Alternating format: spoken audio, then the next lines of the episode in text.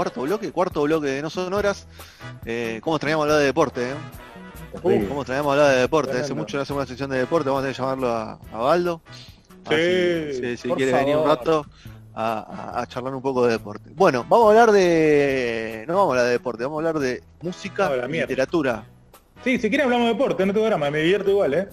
No, sí, no. lo que pasa es que Sergio, la sección es tuya y justo dijiste que deporte no está mirando, ese de acá. Sí, la, la cagué, la cagué, la cagué. Me llevaste mal. Si no fuera tu sección, dirías bueno, pero justo vos sos el, el host de esta, de esta sección. Hoy es mi sección, pero tengo que decir que, que hubo una coproducción con Federico Bravo, ¿eh? Eh, con, tiró detalle, tiró dos datas que fueron geniales para, para esto que se van a dar cuenta después. Eh, la primera, elegir, porque le, le iba a elegir dos, y bueno, quiso que vuelva a esta sección que habíamos desempolvado una sola vez, eh, así que bueno, primera vez en la cuarentena la música y literatura, y nos vamos a meter con las poesías, con la poesía. eh, Obviamente la, la música, las letras de, de las canciones son poesía, sin dudas, ¿no? Eh, Sí. Porque también está esa cuestión de- de- del límite fino de qué es poesía y qué no, ¿no? Pero bueno, llevamos O lo que poesía o todos- prosa, ¿no? Cla- Bueno, no, eso sí, la prosa obviamente es lo, lo que lleva, lo que son los cuentos, lo que son, no, lo, lo que es escrito en oraciones, ¿no? En párrafos. Y la poesía, Claro. eh, todo lo que, lo que lleva los famosos versos, después se transforman en estrofas y así sucesivamente. Eh, muchas canciones nacieron, eh, muchísimas canciones nacieron a partir de eh, tomar o de inspirarse o de tomar parte de letras o a veces toda la letra en general de, de algunas poesías viejas, ¿no? Las poesías donde no había música, donde están las dos partes, ¿no? El que le pone música o el que hace la poesía para ser leída, para ser contada. Eh, bueno, a partir de ahí vamos a meternos hoy en cinco ejemplos eh, que van por todo el mundo y por todos los años eh, de canciones que se inspiraron y o tomaron alguna poesía para nacer y para ser parte. Escuchábamos recién a No te va a gustar, Condenada Sirve, cancionaza que cierra el disco Todo es tan inflamable, si no me equivoco, el año 2006, que a su vez fue el que abrió el show de presentación, si mal no recuerdo, Fede, vos si te acordás, en el Luna Park abrieron con esta canción, eh, que se llama De nada sirve, que es una canción muy linda, muy triste también, por decirlo de forma, eh, pero con, también con cosas optimistas, con amor. Eh, y bueno, vaya si es triste, si está, que está inspirada en un poema de Mario Benedetti que se llama Triste o Buena, ¿no? Justamente, el poema de Mario Benedetti que lo que hace la canción es inspirarse y a su vez tomar una parte para que el propio Mario Benedetti la recita al final de la canción, ¿no? Y, y- y nos dice, amar sin nadie, vaya cosa triste, sin nada que abrazar, nieva que nos abrace, amar con alguien, vaya cosa buena. Eh, ahí estamos tomando, es el principio de lo que es el poema Triste o Buena, hasta eh, el último verso, las últimas dos versos que son Amar con alguien, vaya cosa buena, que es el último verso del poema. En el medio tiene varias cosas más, eh, lo que hacen tomar es esa parte y llamar a Benedetti para decirle, querido Mario, eh, te copás. Y Benedetti la respuesta primera es, mira, con todo respeto les dijo, muchachos, la verdad que yo no suelo hacer esto y si les digo que no, si digo que sí, estaría faltando el respeto a todos los anteriores que, que no, que, no me sumé. Que me lo pidieron, claro. Claro, exactamente. Ellos le pasaron igual la canción y ante al escuchar la canción, el propio Benedetti fue el que dijo, me encantó, lo voy a hacer, ¿no? O sea, como que ellos que cuentan siempre los, los muchachos de Te gustar es que eh, se pusieron contentos por partida doble, por un lado porque estaba semejante eh, grosso eh, que le dijo que sí, y por otro lado porque fue a partir de, de- de la canción y no de, de un gesto o algo de, de bondad, sino que fue realmente por el gusto de la canción, ¿no? Así que del 2006 vamos a bajar al año 1994, que a su vez nos va a hacer viajar a otro año, pero vamos a contar primero esta canción. Si, si a mí me dicen, elegiste 10 canciones, yo- viste que uno va cambiando los gustos de las canciones, ¿no? Capaz el mes que viene decís 10 distintas. Pero, ah, no, cual. pero, Hay no, pero hay, hay, sí, Hay un- algunas que sí o sí te llevas. hay Y cinco que te te allá de los mantengo 20 años. siempre, Te mantengo siempre de Man Who Sold the World, pero la de Nirvana.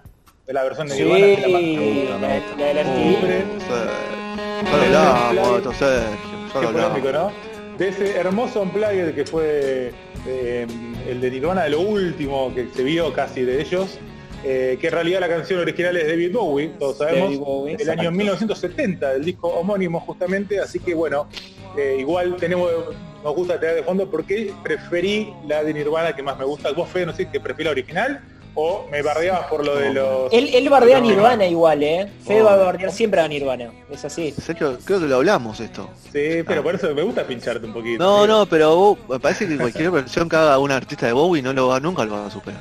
En ninguna canción. A mí me pasa que me pasó que sí, igual está la ley que también lo damos varias veces, la ley de la primera escucha. Yo la primera que escuché fue la de Nirvana y Ah, ley de la primera escucha a veces es clave, ¿no? Sí, obvio, obvio. Yo digo pero- que esa primera versión que escuchás termina siendo la que más te va a gustar, salvo que la otra sea una cosa descontrolada o esa una basofia, ¿no? Y pasa que Bowie después tuvo un par de éxitos, ¿viste?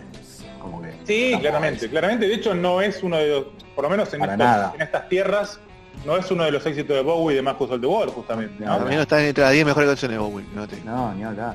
Bueno, Bueno, para mí la versión no, no, por eso te digo que la versión supera eh, a la original porque no me parece una gran versión la de Bowie y sí la de Nirvana. Pero no nos metamos Bueno. tanto en esos líos, sino que hablemos de la inspiración de esta canción del poeta Antigonish, es el, perdón, el poema Antigonish, eh, que también llamado El pequeño hombre que nunca estuvo allí, y es de Hugh Mans, eh, le contamos, es un poeta yankee, educador también él, eh, profesor, eh, y la compuso a fines del siglo XIX, en el año Bien. 1899, cuando era un pibito que tenía unos 15 años, eh, y había escrito la canción para una obra de teatro que había escrito en ese momento, viste que antes lo- la gente, como no había PlayStation ni nada, era más precoz TikTok. la gente, ¿no? Sí. Un poquito Eh, más cultural bueno, era. Era un poco más todo cultural, preguntarle a, a Mozart, ¿no? Por supuesto. Eh, bueno, el poema después fue publicado recién en el año 1922, ahí sí con el nombre Antigonish. Eh, bueno, la canción, eh, para hablar una partecita nomás de la letra, para mí no es tanto al, al coraca, eh, la letra de la canción eh, arranca diciendo algo así como pasábamos por la escalera, hablando de cuándo y qué, aunque ya no estaba ahí. Él dijo que yo era su amigo, que vino de sorpresa, yo hablé en sus ojos, yo pensé que habías muerto hace mucho tiempo. Eso es lo que dice la canción y el poema lo que decía es, ayer por la escalera me encontré con un hombre que no estaba allí. Él no estaba allí de nuevo hoy. Me gustaría, deseo que se vaya de una vez. Eh, esa inspiración de de- de- del, ver al hombre eh, en la escalera, que a su vez cuenta después David Bowie, que, que era como él, él, eh, escribió la canción tratando de encontrarse a sí mismo y, y viéndose y a su vez dejar de, dejar de verse de una vez por todas eh, a ese que veía, sino ver a otro, ¿no? Bueno, muy existencialista. Muy canción, mal. eh, sin dudas también, pero bueno, esa inspiración de, de- de ese hombre en la escalera que, que estaba y que después no estaba, pero seguía ahí y él decía que no estaba, bueno, cuestiones más poéticas, eh, pero bueno, esa inspiración de parte de Bowie para con esta canción de Mark of the World. Estábamos en el 94 con mi hermana, retrocedemos un poquito, nos quedamos en los 90 ahí, abriendo los 90 y escuchamos a un fenómeno, al, al rey, al rey de la bachata, sin dudas, Juan Luis Guerra, el rey de la bachata, eh, y que me lo discuta, el que me lo discuta, que le venga No, no, ah, mano, eso no te lo ¿no? discuto, eso no te lo discuto. Gracias, gracias. Vamos. Eh, disco Bachata Rosa que tiene, por ejemplo, a la bilirrubina. Ah, la o bilirrubina. a- Quisiera hacer un pez para posar mi Sí, nariz sí, en tu un pez. pez. Es loco, ¿no? Que estén dos, dos, dos, gran- dos te- dos de esos temas que fueron los grandes éxitos de Juan Luis Guerra en el mismo disco. Sin dudas. En el mismo disco que se llama Bachata Rosa, que también tiene la canción Bachata Rosa, es otro hit, capaz un poquito menor que ellos dos, y es del que vamos a hablar ahora, que es Bachata Rosa, ese que te regalo, ¿no? Eh, la rosa, te regalo una rosa. Bueno, es inspirado en eh, un poema de Pablo Neruda que se llama El libro de las preguntas. El libro de las preguntas es un poema póstumo de Neruda, en realidad. ¿Sabés que Neruda se llamaba Ricardo Neftalí Reyes Basualto. No sé si sabían este dato. No, No tenía segundo ni nombre. idea. Cambió el Muy nombre cuando empezó a escribir porque no quería que el padre se enterara que era poeta. ¿Eh? ¿Viste esta cuestión de mal visto muchas veces en varios Pasa. lugares, Chile? Sí, sí. Bueno, él no quería que el padre se enterara, entonces se cambió el nombre a Pablo Neruda y después quedó obviamente para siempre. Es una boda póstuma porque eh, es una recopilación de... Él iba escribiendo así, bueno, viste, todo escritor siempre tiene miles de escritos por ahí, cuando se muere uno empieza, el que está a su alrededor, me imagino recopilando todo lo que había para, no sé, o querer vender o, o querer realmente homenajearlo, según la ocasión. Eh, en este caso se encontraron con Preguntar a la familia ¿no? Bueno, a la familia claro, ahí tenés un lindo ejemplo, ¿no? Tres Eh, discos ya sacaron. Sacaron más discos que el bueno. flaco en los últimos 10 años. Pero con amor, con amor, viste que... ¡Eh! ¡Oh! Siempre.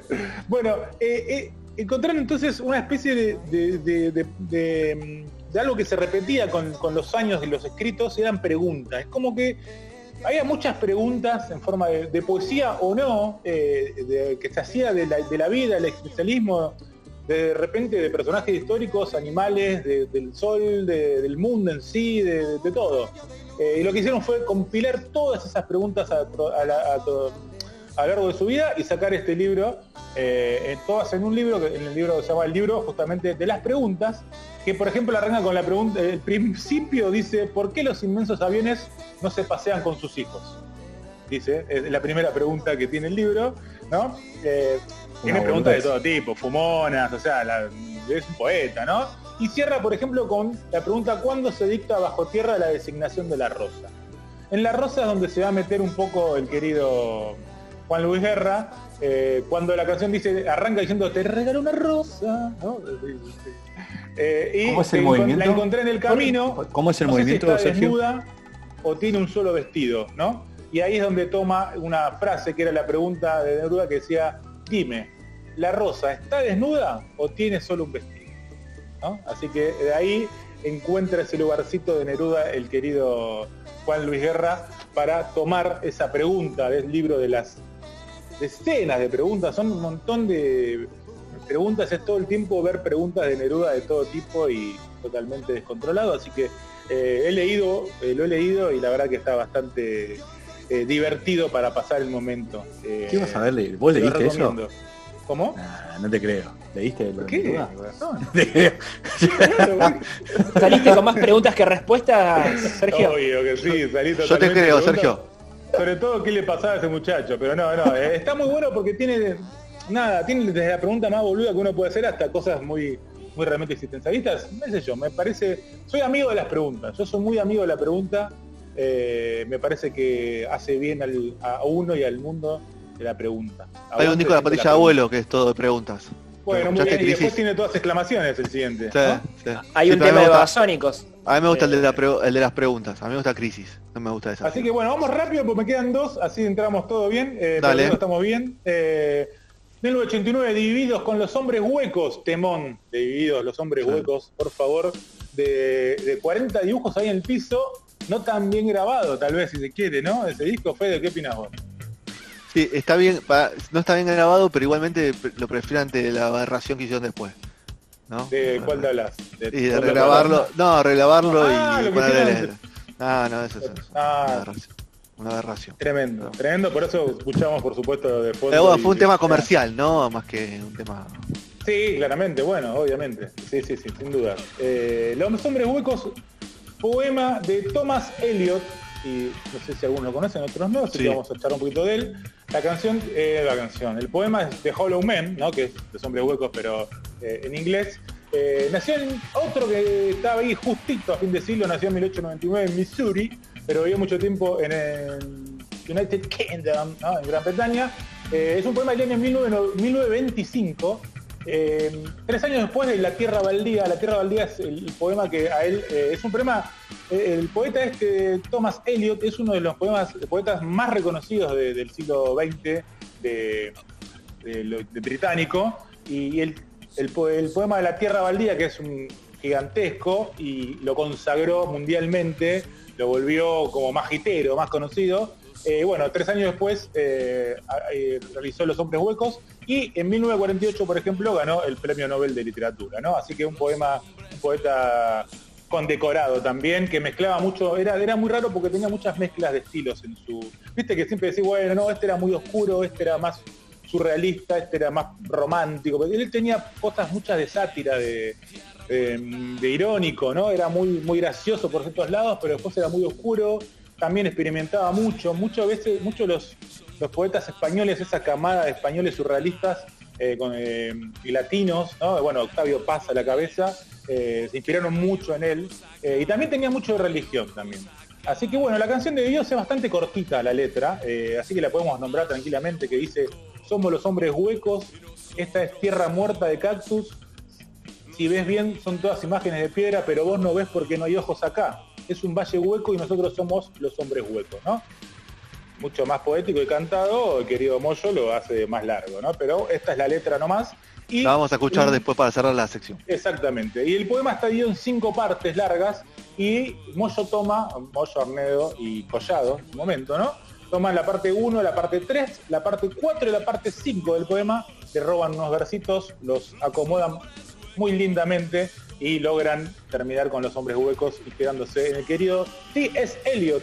Eh, y se me viene a la cabeza muchos actores, ¿no les pasa que hay muchos escritores, sobre todo los más oscuros, que los tienen con, con iniciales? No sé, me viene a la mente D.H. D.H. Lawrence, P.H. War- eh, Warcraft, todos tienen, no, Lovecraft, perdón, todos tienen las iniciales, Warcraft. ¿no? Vos serías SI, SI serías vos. SI Es, Vigiglia. es- es- exactamente. Es gusta. SI ahí, sí es ahí. Y si nos vamos, nos vamos con el tango, el tango de 1934, El día que me quieras. El día que me quieras, Gardel y Esta semana subimos, eh, estuvimos charlando y, y haciendo noticias sobre Hugo Moore, que es un artista que está lanzando su carrera y hizo una versión del día que me quieras. Pop. Tengo que contarle a la gente y a Hugo también y a Hugo que su versión me inspiró en hacer el día de hoy eh, esta, sección, porque a partir de ahí, de, de adentrarme el día que me quieras y ver la, que estaba basado en un poema, eh, salieron todos los demás. Así que un saludo para Hugo, ¿eh? sin dudas. Eh, el día que me quieras de Gardel y Lepera, Lepera el letrista histórico de Gardel, compañero, a veces manager de todo de, de Gardel.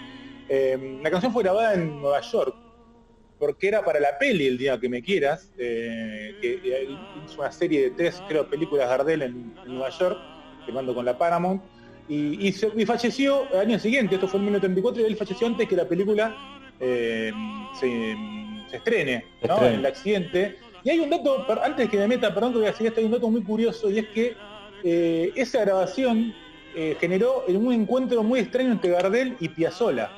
Piazzolla que tenía, no sé si saben la historia, Piazzolla tenía 12 años en ese momento y vivía en Estados Unidos porque el viejo de Piazzolla era un hijo de inmigra un inmigrante argentino, perdón, viviendo en Estados Unidos, trabajaba de peluquero eh, en Manhattan. Cuando se enteró que Gardel había ido a Nueva York, eh, talló una, figura de él, digamos, en una cultura chiquita, ¿no?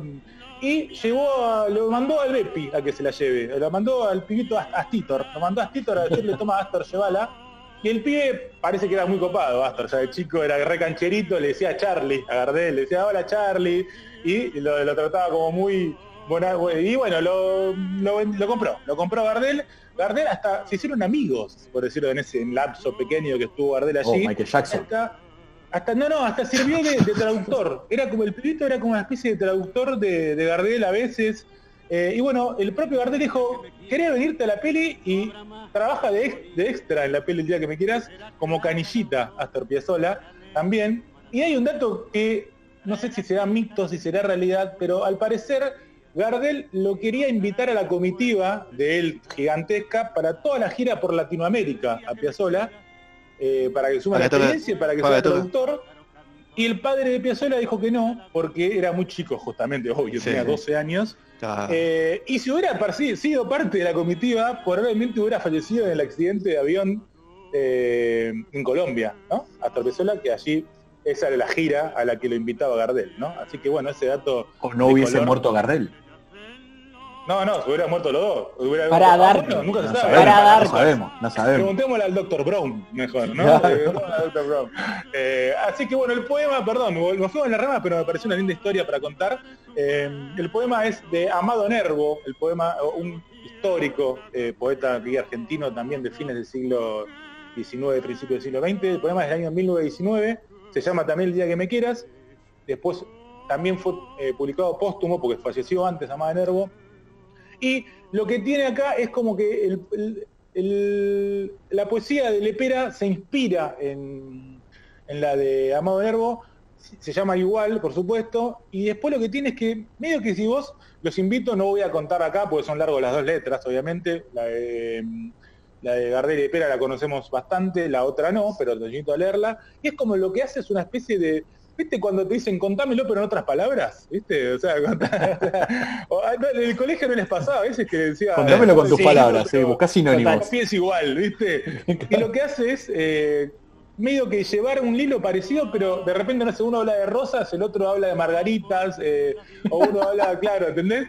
eh, obviamente ladrón, muy bello, ¿no? O sea, no, no estoy siendo, no, no está, no, no es que, o sea, vos lo ves y no se nota tanto, pero si lees todo entero, te das cuenta que va inspirado y llevando Que es por un cover. parecidos, ¿no? Es un cover de, No de sabíamos cover. que eran cover, no sabíamos que eran cover. Claro. No, no, no, o sea, obviamente uno lee, claramente puede pasar como que no, pero si realmente le pones un poco más de atención te das cuenta que van por un camino parecido, pero son diferentes, Y totalmente. pero uno, diferentes. uno que firma recontra dice letra sacada de.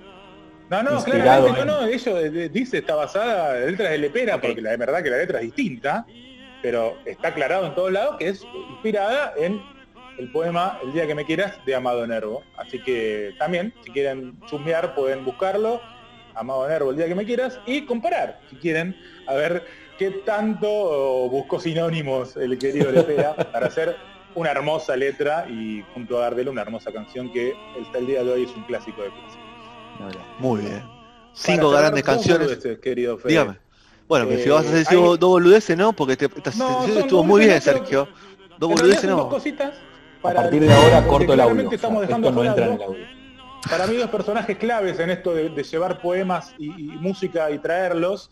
Y uno Sí. es eh, Joan Manuel Serrat, que claramente es un gran poeta, pero a su vez también gran intérprete de poetas. eh, y tendrá su lugar acá seguramente en un futuro para él solito, ¿no? Y otro gran poeta como García Lorca, siempre muy, fue muy una especie de, fuente inspiradora para muchísimas canciones y también en un futuro seguramente hablaremos de él.